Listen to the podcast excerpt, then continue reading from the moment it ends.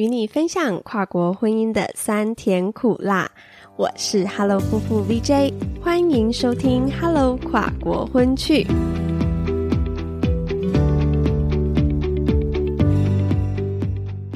Como sta？我是 Hello 夫妇 VJ，欢迎来到 Hello 跨国婚趣频道周年纪念特辑。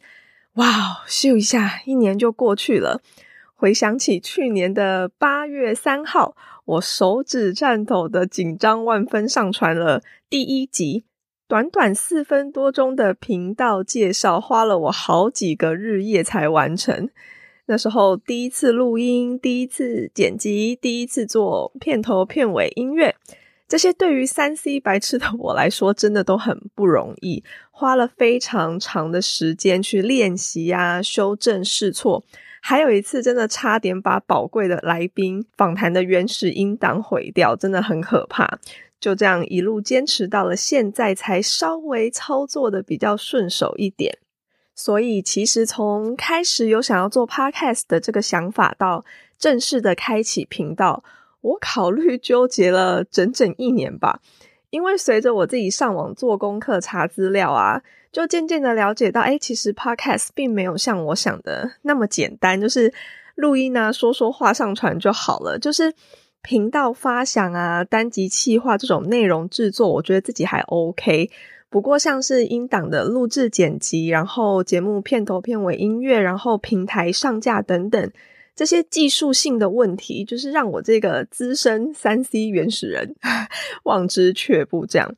就稍微把它搁置到一旁。不过呢，后来就是敌不过自己内心想做 podcast 的这个渴望，那我就去上了播客教练九迪的课。那从零到一，慢慢的学习 podcast 的相关技能，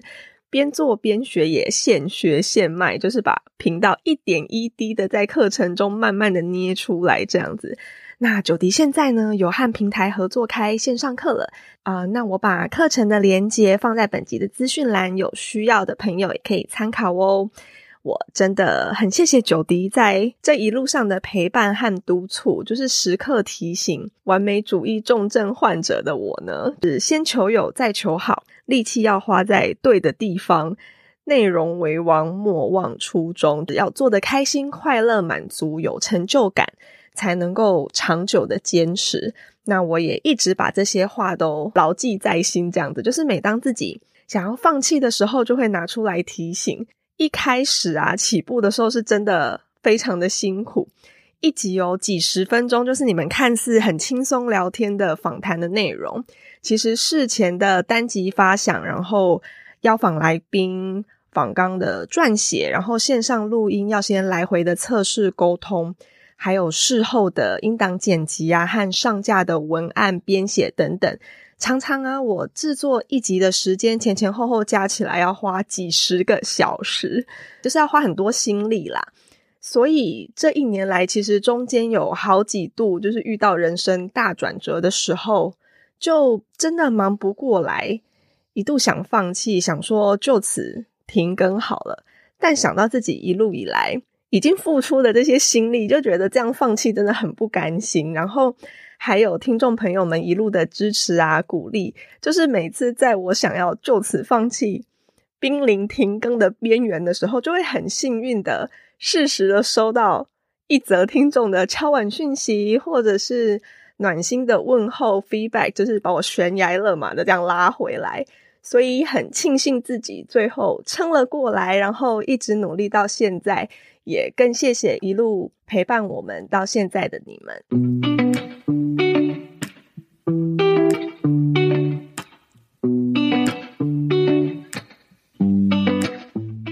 建立这个频道的初衷呢，是希望透过分享我自身和目前正身处跨国婚姻的朋友们的跨国婚人生故事，希望我们的故事可以帮助到更多现在正迷惘、彷徨、挣扎无助的人，就像过去的我们一样。与你分享跨国结合背后的酸甜苦辣，让正在收听的你收获更多不同跨国婚人生故事的养分和启发，更陪伴你在跨国婚人生路上一起并肩同行。一开始呢，我很菜，就是都只敢邀访自己比较熟的跨国婚好友，想说，诶这样访谈起来比较不紧张，然后也比较轻松自在，有火花。事实上也是这样，但就是因为太轻松、太熟了，常常聊一聊就不小心离题歪楼，后置的时候都要剪掉很多闲聊啊、没营养的话之类的。那后来呢，我也透过邀访来宾和许多许久未联络的朋友们联系上。那我还记得在邀约的讯息里面，我都会写说。一直很想邀约你当我的 podcast 访谈来宾，来聊聊你跨国婚一路走来的心路历程。除了是分享自己的经验，帮助有需要的人，也算是为我们的回忆赋予新的意义，记录下来，也是给自己青春的一个纪念和礼物。以后孩子啊长大之后，可以给他们听，就说：“哎，这是爸爸妈妈年轻时候的故事。”那最重要的就是呢。和久违的好朋友一起录音，忆当年的这个回忆和欢乐，是我录 podcast 最大的动力和成就感。朋友们都说，就是被我这一段讯息感动到，哎，才被拐来录音的。不过录完之后呢，朋友也都会给我很好的 feedback，说很谢谢这次的邀约，然后让他们久违的回忆起这一段充满欢笑、泪水。交织的青春岁月，也和另一半呢一起重温了这一段美好。那录好的这个单集节目，也是他们一个很棒的体验和纪念哦。我听了之后也都觉得好开心，好有意义哦。除了邀访老朋友之外呢，后来我也在参加一些线上线下的课程啊活动的时候，开始挑战搭讪新朋友。只要在互动的过程中，哎，一得知对方有跨国婚的背景，就会鼓起勇气问对方说，愿不愿意来当我 podcast 的访谈来宾？那我也运气很好，哎，到目前为止都还没有被打枪过，真的很谢谢这些老朋友、新朋友们的信任和支持，愿意上节目分享他们的人生故事。因为啊，其实。跨国婚通常都会经历很多亲情啊、爱情、文化、语言、跨国沟通上的这些拉扯和碰撞，像是父母亲友的不看好、反对，或是远距虐恋的辛酸血泪或分分合合，双方文化观念不同时产生的争执和误解，还有移居海外砍掉重练。要从零开始的这种不适应和低潮等等，就是这些不是每个人都会愿意站出来分享这么内心如此深刻的这段过程和回忆，然后上节目接受主持人我的 灵魂拷问，就是掏心掏肺诉说这一路走来的点点滴滴，除了甜蜜幸福的相识相恋的回忆，还有。伤心、难过、痛苦的血泪，也都无私的分享。所以，真的、真的要再次的感恩所有参与过这个节目访谈的好朋友们。这些访谈大多都是隔空的线上录音，那也有跨海、跨好几个七八个小时的时差，就是一端是早上，另一端是晚上这样的跨国录音。所以，事先都要先沟通好器材啊，然后所在的收音环境和测试录音。然后也有一次是在专业的录音室录的，就是我之前有参加一个 podcast 的课程，然后有送的一个录音体验，那也是一个蛮好的回忆。这样子，那从一开始就是一对一，然后到后来有一对二，跟最后就是最近这一集的 Hello 同学会，我自己挑战一对三的访谈，看自己能不能 handle。这样就是这一些体验跟回忆都是对我，然后对来宾们都很有趣。这样子，但后来啊，其实。很多次经验下来，才发觉其实这些都不是最辛苦的部分，就是不是什么调时间录音跟客服器材收音这些，而是拖音和找人，就是帮忙带小孩这个部分。因为有一次很好笑的，就是某个晚上，然后跟一对夫妇们约，然后他们就说：“OK，放心，小孩已经哄睡了，我们可以开始了。”结果呢，才录没几句，就听到。背景传来小孩的哭声。诶，原来是因为我们聊太嗨，然后有一些笑声，然后就是把小孩吵醒了。那然后呢？诶，就是没有然后了，因为小孩怎么样都无法再安心的入睡，就只好约改天再录。然后他们就学乖了，就是下一次直接就是丢包到就是爸妈家。对，就是真的很辛苦。诶，谢谢这些爸爸妈妈们。除了上述的夫妇访谈、经验分享和 Hello 同学会的访谈单元之外呢，频道也透过 Hello Hello Life 单元与你分享 Hello 夫妇正在经历的跨国婚 ING 各种人生的高潮低潮实况，记录了我们这些日子以来从横冲直撞奥婚季回台办婚宴休息充电，却因为疫情让赴日计划卡关了近两年的低潮。一路等到去年几乎快放弃的时候，Allen 就很突然的诶下签，然后赴日工作的这些措手不及。紧接着就是两人从台日远距到如今日本团圆，展开新生活的这一段心路历程呢，都有被记录下来，然后让正在收听的你跨国婚的路上呢，就是可以结伴一起走，一起分享。上的这一些欢笑泪水，互相的取暖打气。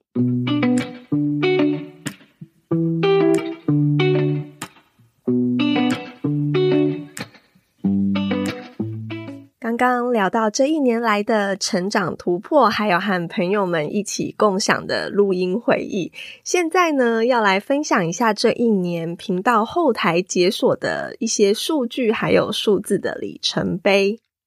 那首先是这整个频道的不重复下载收听总数，目前呢达到了一千三百多次。那每个单集的平均下载数是大概九十三次左右。那在 Apple Podcast 上呢，有三则五星的评价，听众的性别比例百分之七十 percent 是女性，三十 percent 是男性。年龄层的比例呢？二十三到二十七岁的占了二十七 percent，二十八到三十四岁呢占了最大值六十 percent，然后三十五到四十四岁呢有六 percent，最后四十五到五十九岁的呢有四 percent。哦，没有想到有 reach 到这么高的年龄层，这样子就是 range 蛮广的。然后再来呢，是我觉得最神奇也最兴奋的部分。听众呢？全球分布的国家地区总共有十六个，分别来自台湾、美国、日本、澳洲、新加坡、德国、越南、加拿大、香港、南韩、菲律宾、俄罗斯、马来西亚、比利时、印尼和瑞士。哇，就是觉得真的很神奇，也很荣幸，就是透过 Podcast。可以让我们的声音和故事 reach 到这么多个国家的朋友，对，就是很谢谢这些来自世界各地各国朋友们的支持和收听。好的，以上报告，就其实这些数字啊，就真的很小咖耶。不足挂齿啦，就是讲出来可能也会被人家笑，但是就是这就是我们嘛，就是第一年解锁的一些小小的里程碑这样子。我其实真的没有很在意这些数字，因为对我来说，就是制作每一集的过程啊，就是过程中的学习、享受和感受到的快乐，这才是我最大的成就感的来源。那最大的收获是什么呢？就是来自听众朋友们的回馈和互动，有些听众啊会到脸书 Facebook 或者是 Instagram IG 私讯，或者是到 Hello 夫妇官网的联络我界面呢填表传讯给我们，不仅是给我们一些收听的感想回馈，更多的是和我分享他们的故事或者是遇到的困境。收到印象最深刻的一则讯息是。大意是说，我听你们的故事听到流泪，因为我们自己现在也正走在这段过程里。谢谢你的 Podcast，让我看到更多的希望。当下我真的看到讯息的时候，就是立刻鼻酸，是一种又心疼又感动的心情。第一次感受到，原来我们的故事真的能够陪伴，然后鼓励到听众朋友，也更坚信自己在做对的事情，也更有动力的继续做下去。然后我常常就这样开始和来讯的这些朋友们聊了起来，然后当彼此的听众。不定时呢，会传讯给彼此更新一下近况，或者是讨拍取暖，support 对方，然后陪伴对方这样子。那之后呢，也分享了来日本的入境啊、签证流程等等，就收到蛮多来讯询问相关问题和交流最新资讯的这些朋友。那这些朋友顺利抵达日本之后呢，我们现在也都会互相 follow 对方的社群啊，持续有在互动。还有听众呢，听了某一集，后来就传讯说想要认识某一集的来宾，因为自己也在婚后就是移居到了同一国，然后想要认识、互相交流一下。我也就很乐意帮忙牵线，就是促成双方呢，最后有在异国啊，就是多了一个跨国婚同路人的好朋友，还有见面吃饭等等。所以其实以上这一些美好的缘分，就是我最大的收获。因此，对我来说，做 Podcast 是一种自我实现，不仅呢帮助我走出了两年多以来不断的被动受疫情影响人生，然后规划卡关的这个挫败低潮，也让我透过录音记录人生，然后帮助他人收获更多访谈来宾人生故事的养分和启发。最最重要的是。就是结交了一小群呢，在世界上某个国家某个角落有缘听到我们声音和故事的听众好朋友，一起在跨国婚的路上呢交流取暖，然后为彼此鼓励打气。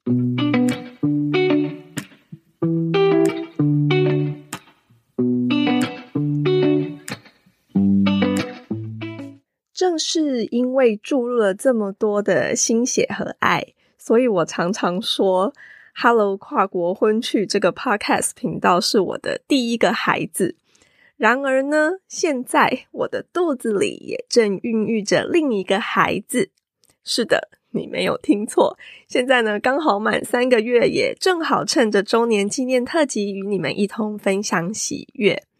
所以之前七月的时候啊，有停更了一次，是因为。那时的状况有一点不太稳定，有点小出血，然后整个人也都蛮虚弱的。除了备课、教课、吃饭、上厕所以外的时间，我都几乎卧床昏睡这样子。那个时候的体力状态就真的不太允许自己，就是生产出一集 podcast，才逼不得已的停更了一次。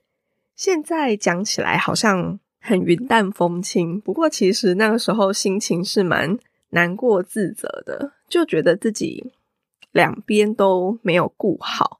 Podcast 从一开始频道开台的时候，很认真的双周更新。那后来因为人生一些起伏跟转折，然后到日本之后呢，也要一边衔接台湾交接转型过来的工作，和适应日本在地的生活，时间真的赶不过来，所以只好退一步，变成现在就是。维持佛系月更这样，那那个时候就觉得自己现在就连月更的这最后一道的防线，我自己个人对于创作的最低标准都达不到，做不到。那同时肚子里的宝宝也没有顾好，就那个时候就觉得自己很没用，然后想努力却使不上劲的那种无力和无奈。反正整个人当时就很负面低潮啦。那我现在自己这样回想起来，就觉得可能也是那时候孕妇的荷尔蒙作祟，情绪很敏感，起伏很大这样子。那事后过了几天，自己冷静下来思考，才意识到这个可能是上天给的一个 sign，要让我明白，就是不要什么都想做，什么都想要掌握，就是要学会放下取舍。因为现在身体不是自己一个人的了，不能再像以前那样把时间啊、身体都压榨 用到极限，不能够凡事都完美主义的，要像以前一样 push 自己，什么都要面面俱到。再加上因为怀孕的关系，Allen 的教师宿舍租约快到期了，所以近期我们需要找房搬家，然后换到大一点、隔音比较好一点的空间。不然未来宝宝出生之后哭闹起来，邻居应该会把我们的墙壁敲烂，然后疯狂的投诉。然后也因为现在自己都要去医院做产检，然后产检时间规定只能够预约平日早上的门诊。那那个时间，Allen 都要在学校教书，然后因为不方便常常请假找代课老师，所以我就必须要自立自强，面对全日文的产检啊、问诊，然后和去参加准妈妈教室的课程，所以也因此感受到，深深感受到自己日文程度的不足，那就决定呢，从九月开始要去语言学校上课，然后给自己一个学习目标，就是报考了。十二月的 N 二的日检，然后告诉自己要努力通过，然后增加自己一个日文能力啊。希望就是未来宝宝出生之后呢，我也比较能够独立的处理面对一些在日本相关的文件手续，然后和面谈，就不用事事都要依靠 Allen 在旁边翻译这样子。所以在人生出现了另一个重心之后。就真的要学会取舍和放下。当我还在犹豫到底该怎么做的时候，我就刚好读到了一句从以前就很喜欢的话：“先做自己的太阳，才能成为别人的光。”就整个敲醒了我。现在放下，并不是放弃，而是先把自己的人生照顾好，然后从中从而获得的这一些养分和经历。未来我才能够分享给更多的人。就这样，如此转念之后呢，我这才能够问心无愧的做了这个决定，就是未来呢，Hello 跨国婚趣频道将会不定期更新。哎，但请放心，就是绝对不会停更，因为我还有一些之前录好的访谈的音档还没有剪辑上架，总不能让朋友就是用心分享的内容永远不见天日吧？就是我很怕被追杀，没有啦，开玩笑的。因为最重要的是，我们 Hello 夫妇的跨国婚人生还在继续走，继续创造故事。那我们当初成立频道的时候，想分享人生故事，陪伴听众在跨国婚路上一起前进的这个初衷呢，依然的炙热不变。只是呢，现在会放慢脚步，然后以我能力所及的步调来创作和分享，就不会 push 自己一定要在一个特定的时间，就是每个月啊，每几个礼拜就要更新这样子。那在没有新单集上架陪伴听众朋友你们的日子呢，我们也会继续在 Facebook 和 Instagram 分享我们日本 酸甜苦辣的奋斗日常，然后在海外生存的一些动态和孕期的记录。诶，当然也会有一些孕妇的 murmur 这样子。那想念我们的时候呢，欢迎来追踪我们，然后一起交流互动。最后，最后，真的很感谢你们一路听到现在，也更感恩你们的一路相伴，让我的 Podcast 之路不孤单。那未来也期待你能够继续和我们一起走下去哦。如果你喜欢我们今天分享的故事，也希望你能到 Apple Podcast 帮我们留下你的五星评价，帮助我们让更多的人听到我们的声音和故事。也期待你能够留言给我们一些反馈和建议，你的每一句话都是支持我们继续创作节目的鼓励和最大动力。也希望你能够将我们的节目推荐给有兴趣、有需要的朋友哦。有任何想要跟我们说的悄悄话，也都欢迎私信 Hello 夫妇的脸书或 IG，或者是写信 email 到我们的听众信箱 Hello Hello Couple at gmail.com，让我们知道哦。Hello，跨国婚趣，Happy Anniversary，周年快乐！我们下次见，拜拜。